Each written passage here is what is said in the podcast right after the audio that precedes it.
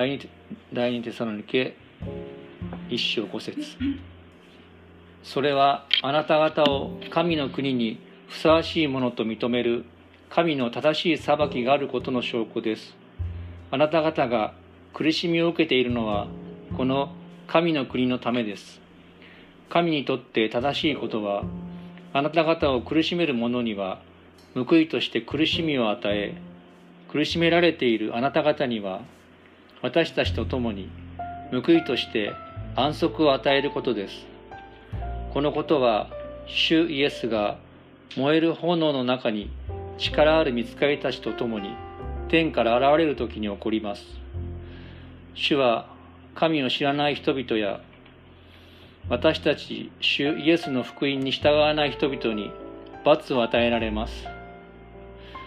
そのような者たちは永遠の滅びという刑罰を受け主の見前からそして道からの栄光から退けられることになります。その日に主イエスは来てご自分の生徒たちの間で崇められ信じたすべての者たちの間で簡単の、ま、簡単の的となられます。そうです。あなた方に対する私たちの証をあなた方は信じたのです。以上です。今日はこのところから絆と希望と題して御言葉を取り次ぎます。おはようございます。このようなま不完全な形ではありますけれども礼拝をなんとか再開できましたことまたあの社会的距離といいますか物理的距離を取りながらもですね皆さんと再会できたことを嬉しく思います。お元気そうで何よりです。で一応あのえっ、とねえー、何ですか？メールや LINE などでもお知らせしましたがいろいろ準備のためとか試行錯誤を繰り返さなければいけないのでとりあえずあの定期礼拝出席者の方だけに、えー、まず絞りましてそしてまあ初めて来た方など迎えられる、まあ、礼拝の様式ですとかいろんなものが整った段階でそこはちょっと私の判断になりますけども信頼会社ですとか去年度来なかったけども来たいという方をもう順次受け入れられるようにしたいと思っています。まあ、そんなきっかけになりましたのが先週の25日ですね、レジュメで間違ってしまいましたけれども、25日の月曜日にですね、政府の緊急事態宣言が完全に解除されました。で、私たちの埼玉県も最後の最後までその対象に残っていましたけれども、えー、全面解除ということで晴れて解除になりました。で、学校も順次ですね、特に明日から6月に入りますから、えー、再開していくようです。で、そんな中でですね、数えたら、3月22日が最後の公の礼拝でしたので、約 10, 10週間ぶりですね、間10週間空いた、本当に久しぶりの礼拝になりました。で、今日は、今日の説教と関係ありませんが、キリスト教の暦では、ペンテコステ、聖霊降臨の日ですね。で、まあ、妻が図らずも言ったんですけど、イースターは礼拝でできなかったけど、あっという間にペンテコステになったねっていうことで、いろいろな時の流れを感じます。まあ、礼拝、あの、レジュメ配ってますけども、配りながら聞くと難しいので、今回は聞いたり見る方を、あの、重視しながら、説教に聞いていただければと思います。で、まあ、そのような中で、緊急事態宣言負けましたけども、まだ、先週ですか、東京や北九州の方ではまだクラスターが起こったり、二次第2波の不安もあるのでこのような慎重な形でゆっくりと再開していることでありますので皆さんのご協力もこれからお願いします。また提案などありましたらぜひ言ってください。でそんな中ですね礼拝休止中に第一テサロニケの手紙の学びを終えて先々週からこの第二テサロニケの学びに入りました。すごくおさらいしてきますけども、えー、テサロニケ教会というのは日本から見てこの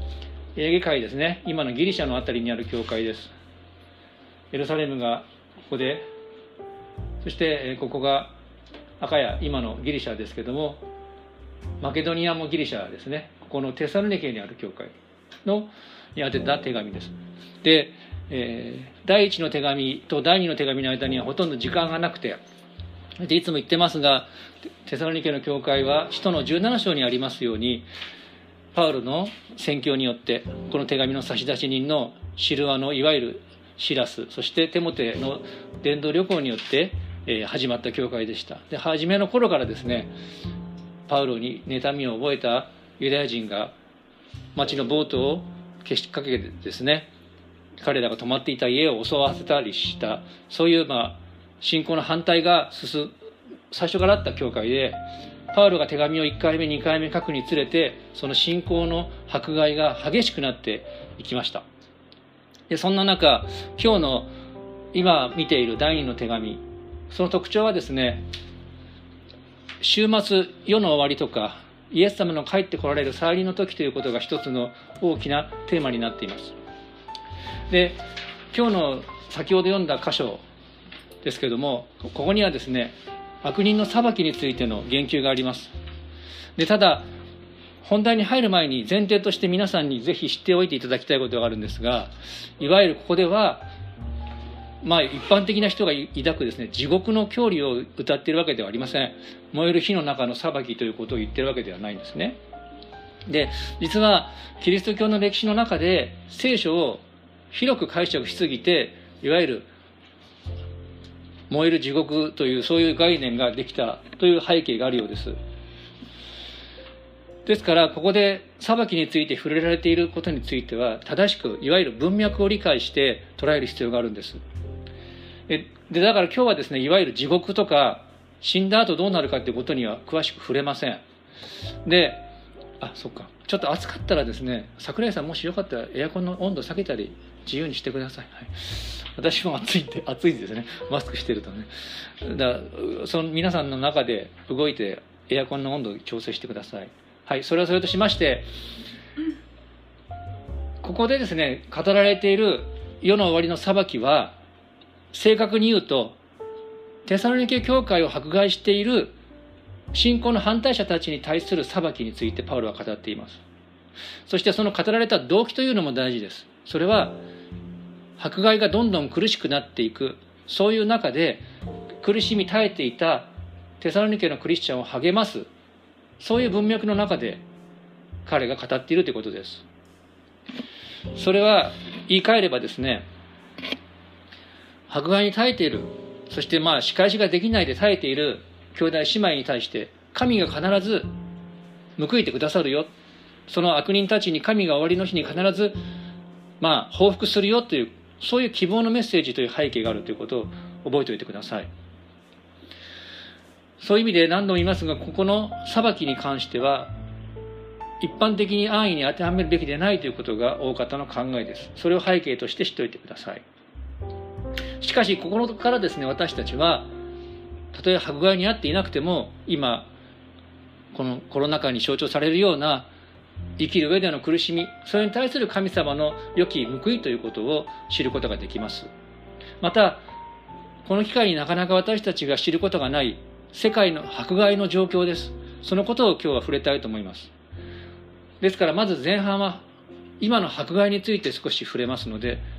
知っておいてください。そして後半は私たちにも共通するイエス様が帰ってきた時の希望についてお話しします。では最初のポイントです。まず迫害の中にあるクリスチャンたちを覚えるということです。日本では現在クリスチャン信仰のように迫害されていることはないですね。で法律的にも国家が信仰を迫害するということはありえません。しかし今現在世界中で国を国の政策としてキリスト教を迫害しているというところが確かにあります。私たちはその事実に実は無知であってはならないわけです。無関心であってもいけません。なぜなら今日のこの手紙パウロは迫害の中にある兄弟姉妹との連帯とか絆、まあ、クリスチャン的に言うと交わりを大事にしているからです。でパウロはこの手紙の中で冒頭の一章一節で差出人として3人の名前を書いていますね。まあ執筆の主たるパウロ自分自身。そしてその手紙をおそらく口実筆記したと思われるシルワノかテモテ。そしてこのシルワノとテモテはさっきも言いましたがテサロニケの伝道にパウロと共に携わったある面生みの親のような人たちです。しかしこの3人は今この時この地図で見るとご覧ください。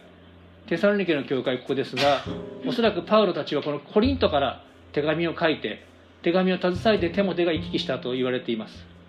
これだけの距離が離れているわけです。しかしこの離れたお互いに対してパウロはこの自分たちとの絆をわざわざ思い起こさせているんですね。10節手元に聖書のある方は見てください。私も読んでいますが10節のところでパウロは最後にこのように言ってるんですね。そうです。あなた方に対する私たちの証をあなた方は信じたのですと言ってます。で信じたっていうと普通は何を信じるって言いますか？英語でゴスペルと言ったら日本語で福音ですね。あなた方は福音を信じたのですって普通言うんです。あるいは何度もパウロが言ってるようにあなた方は神の言葉を信じたのですって言うんです。でもここでわざわざあなた方に対する私たちの証をあなた方は信じたのですと言ってるんです。ここでわざわざその私たちの証私たちの信仰の証ということによってパウロは離れて迫害に遭っている兄弟姉妹と自分の絆を思い起こさせているんですね。たとえ距離が離れていようともパウロもそしてこのテサロニケの兄弟姉妹もイエス様の弟子として同じ苦しみに遭っている。そしてそのことを忘れていないという絆や連帯交わりをここで想起させているわけです先日ある高齢の方とお話したんですねその方はこう言ってたんですこれまで誰々さん家によくお茶を飲みに行っていましたそんなことをもうずっとできません。このコロナが私たちの絆を引き裂いたんです。コロナは本当に関係を引き裂く災いです。そんなことを言っておられたんですね。これこそ今のコロナの問題を象徴することを表す一つだと思います。分断ということです。分断あるいは距離の家の分離ということですけども私たち日本人のクリスチャンとしてパウロが言う同じ離れた地にあって今も迫害にあっている兄弟姉妹のことをやはり忘れてはいけない。離れた日本にあっても私たちは世界のどっかで迫害に苦しんでいる兄弟姉妹との交わりや絆の中にいるわけなんです。最近の実例をちょっと数字を挙げて申し上げましょう。あのインターネットにですねクリスチャントデクリスチャントデーっていうネットのキリスト教の新聞があるんですがそこの記事です、えー、そこでですね今年の初め頃出た記事なんですけども2018年度をある迫害について調べている団体が調査したんです。約1年間。18年の11月1日こっちに数字書きましたけど11月1日から翌年の10月31日の丸1年の間に約9500件の教会もしくはキリスト教関連施設が攻撃されたんです。1年間で。約9500件。それはどういうことかっていうと1日平均25件教会が襲撃されています。今でも。でそれは実は迫害というのが増えてるっていうんですね。前の年より7.5倍増えてます。こういう教会の襲撃事件が。国家やテロリストによる。でその中で例えば裁き法的な正当性がなしに逮捕されたり投獄されたクリスチャンは3711人1日約70人不法に逮捕されているそうです。前の年は1日約7人ですから増えているようです。そして殺されたクリスチャンの数は少なくなったんですけどそれでも年間約2900人平均1日8人今も1日8人ですね信仰のゆえに殺されているというそれが世界の事実ですでそんな中でですねワースト50、50の悪い迫害の国というものを挙げてるそうですけど、その中の10位のうちに、4カ国はアジアの国です。上位10カ国は前年と同じ国で、ワースト1、一番悪い国は北朝鮮だという。それはね、え北朝鮮、おそらくですね、10年連続ぐらい悪い。毎年ワーストワーストワンです。キム・ジョンウンがですね、その政権のもと、数千人のクリスチャンを強制労働労働収容所にぶち込んでる。そうそう。19年連続で北朝鮮は迫害で最悪の国だそうです。で2位がアフガニスタン。5位がパキスタン。10位がインド。だから上位10カ国のうち4カ国がアジア。その他ですね、中東の国もあったり、アフリカも多いです。で、例えば東南アジアの中では、スリランカが46位から30位に上がったんですけども、去年のイースターの時覚えてますか？連続爆破事件がイスラム教の過激派によって起こされました。3つの地域で。3つの教会と3つのホテルで爆弾が、テロが起こったんですね。250人以上死んだ。500人以上が負傷。彼らは礼拝のために、まあ西洋のイースターの例に倣って一番いい服着てたんですね。子連れもいたんです。でもその礼拝の最中に爆発、爆破を受けて多くの人は家に帰ることができなかった。で、その中で176人の子供たちが両親、あるいは片親を失ってしまったってことそうです。あるいはですね、アメリアフリカで一番迫害が顕著に進んだ国というのは私も初めて聞いたんですけどもブルキナファソという国ですここだそうですブルキナファソこの近隣3カ国で何十倍もですね迫害が増えてるそうなんですけども例えばここで今年の2月の16日に礼拝中の教会にイスラム教の過激派が襲撃したんです。礼拝中に。そして牧師1人を含む24人が殺されたそうです。で18人が負傷した。プロテスタント教会ですね。礼拝中です。で武装したテロリスト集団が20人約。しかも銃を持って襲ってきたそうです。そしてその時にですね外から来た外国人やゲストではなくてその地域に住んでる人だけを選んで殺したそうです。でしかもですね怪我した人は180キロ先の病院まで搬送されなければいけなかったそうですね。それを見た外国の調査団はもう目を覆わんばかりの光景だと言っていました。そのようにですねこの近隣3カ国のクリスチャンを含まないですけどもイスラム教徒による死傷者がですね目に余る数で増えている。その例えばこのブルキーナファソという国では2016年の死者は年間80人だったのが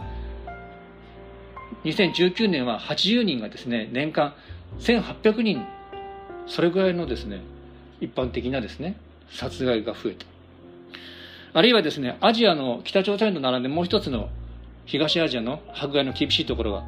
中国です。今近代化が進んでいますけれどもあそこはですね政府公認の教会もありますがそれではなとは別に家庭集会などを政府はなんで目こぼししてさせている泳がせているところもあるようです。でも今年のついこの間5月3日家の教会でさえですね警察による暴力的な取り締まりの対象になったそうです。日曜礼拝している最中にこの警察官やその補佐の人たちがですね入ってきたんです。あの動画がここのサイトで見れますその時の。信者が撮ってます。5月28日のクリスチャントデーの記事を見れば分かります。動画が残っています。すごいです。本当にですね普通に賛美しているところです。そこに玄関が物々しくなってるんですね。でその外から撮った動画も出てきますけども外に警官がいっぱいいるんです。それで入り口で信徒の男性と警官が揉み合っているわけです。で後で調べたところによるとこの多くの警官と信徒のもみ合いが進んでですねこの警察官がですね礼拝は違法だと叫びながら妨害していました。で室内になだれ込んできてこの携帯電話で撮っている人たちをですねやめろやめろってこう物々しい感じでやめさせていますけども撮れてるわけです画像が動画が。そして撮影をやめろと言いながらもですね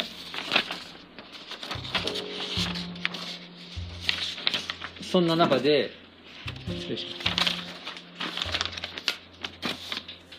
肋骨を折ってですねこう怪我をした男性。地面に押さえつけられて肋骨を折った人とか。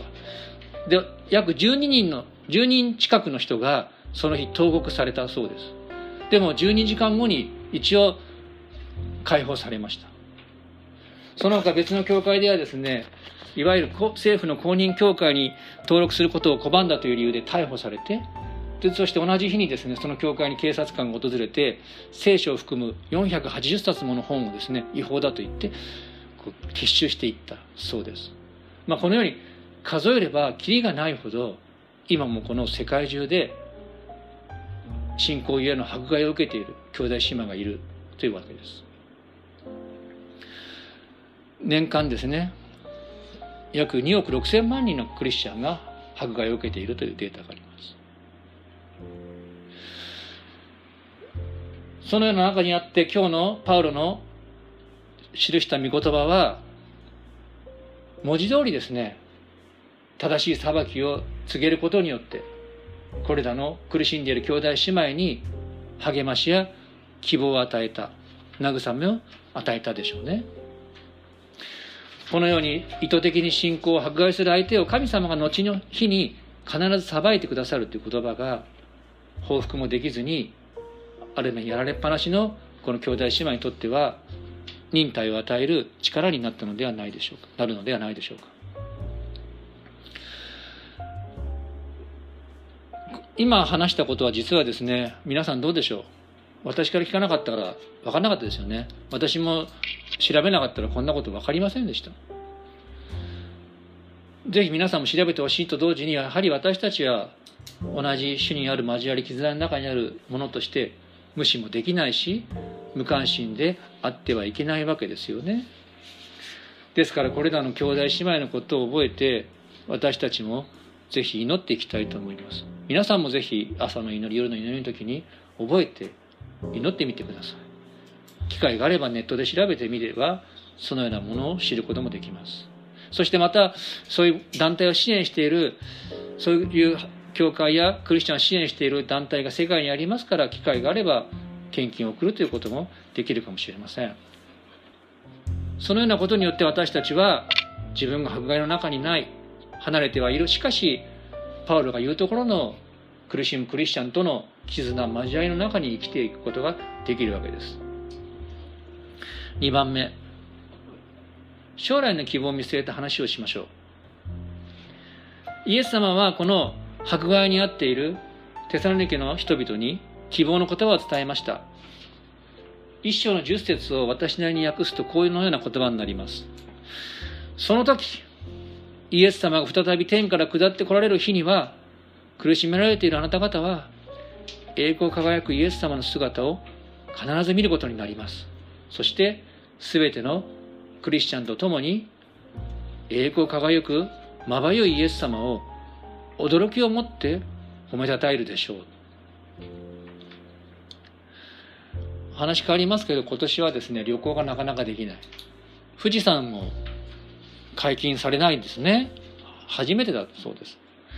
私はですね2回富士山に頂上まで登ったことがあります。富士山を何ですか一度乗るバカ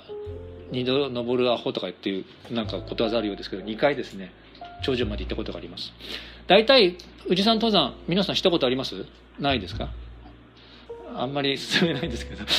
富士山登山ですね一つのパターンは夕方か夜から登るんですね。なぜか。頂上に行って朝日を見るためです。私それ2回したんですけどとても綺麗です。山中湖を上から見下ろすと山中湖だと思います。山中湖に朝日が映るんですよ。それは本当に美しい。で皆さんそれをね眺めると「わあ綺麗っていう声があちこちから上がってまあいわゆるご来光と言ってね手を合わせる人もいるわけです。だからそこで不思議なことが起こるんですけども全然知らない赤の他人同士が「綺麗ですね」とかね「よく登りましたね」ってなんか感動しちゃうんですよ。それは盗聴という同じ苦しみを経験してそしてこの喜びに預かったっていう連帯感が生まれるからですよね。そしてその美しい風景が神々しい風景がなおさら感動と連帯意識を高めるわけです。実はこれは先ほど読んだ御言葉にも言えることそれにも増して素晴らしい連帯と驚き感激がイエス様の再臨の日に私たちは味わうことができるわけです。他国の兄弟姉妹とそれまでの信仰の旅路のロークを分かち合って一緒にここまで来れたねという共感し合うわけです。そして太陽ではなくてその太陽を作られた創造主なる神様。光太陽よりもまばゆい栄光輝くイエス様を驚きの声を持って褒めたたえるわけですね。そして当然その栄光のイエス様を称えるクリスチャン生徒たちの中にはパウロもいるわけです。この手紙の差出人のシルバノやテモテもいるわけです。さらにはこの歴史上たくさんの迫害されて命を失ったクリスチャン。日本のキリシタンもそこにいるわけです。そして先ほど紹介した今も世界のどこかで迫害を受けているクリスチャン。グローバル化が進んでどの時代よりも科学が進歩したそういう時代にまだ迫害の中にあるクリスチャン。そういう方々ともイエス様の見舞いに共に出るわけです。私たちは今迫害こそ受けていませんが生きる上での多かれ少なかれの苦労が伴いますね。もしかしたら些細なことかもしれませんが今回のコロナ騒動の中でやることが増えましたよね。いろんな気遣いとか。そういうことも含めていろんな小さな苦労を得て大きな苦労も得てイエス様にまみえる日を迎えます。その時光り輝くイエス様の前でその忍耐を持って耐え忍んだ兄弟姉妹たちとお互いの労苦をねぎらい合いそして喜びの声を上げながらイエス様を褒めたたえるわけですね。これは驚くべきことではないでしょうか？それを私たちの胸の希望として日々歩んでいきたいと思うわけです。最後にパウロの言葉を紹介します。パウロは今のロークを軽いロークって言ってるんですね。それに比べてこの後の栄光は重厚な動かされない神の栄光。そこに自分が預かる。そういうふうに比較しながら私たちに励ましの言葉を述べています。レジュメの一番最後のページ下から2番目の段落に書いてあります。読んでみますね。ですから私たちは落胆しません。たとえ私たちの外なる人は衰えてもこれは死ぬことも意味します。私たちの外なる人は衰えても内なる人は日々新たにされています。私たちのひとときの軽い観難はそれとは比べ物にならないほど重い永遠の栄光を私たちにもたらすのです。私たちは見えるものにではなく見えないものに目を留めます。見えるものは一時的であり見えないものは永遠に続くからです。コリント人の手紙第2 4章の16から18節です。この希望を胸にですね迫害の元にあるクリスチャンの兄弟姉妹と共に今も離れている。兄弟姉妹のことも覚えながらその交わりと絆を覚えながら祈りつつ忍耐を持ってこの地上の旅路を歩んでまいりましょう。お祈りします。天の神様皆を賛美いたします。今日はさまざまな制約がありながらもまた礼拝を再開できたことを感謝いたします。主よどうぞその私たちが今さまざまな喜びや感激は抑えなければいけません。あるいはまた生活の制約の中で忍耐を強いられること時には多くの苦しみを経験する兄弟姉妹もいるかと思います。そして世界にも文字通り迫害にあって命の危機に怯えている兄弟姉妹がおります。しかし主は私たちまた敵対する者全てに生と難報い必要な安息を与えてくださることを感謝いたします。あなたの栄光を共に褒めたたえるその日を待ち望みながら日々の歩みを私たちが主の御前に歩んでいくことができるようにどうか導いてください。今日ここに集えない兄弟姉妹のこともあなたが覚えてください。私たちの主イエス様のお名前によってお祈りします。アーメン。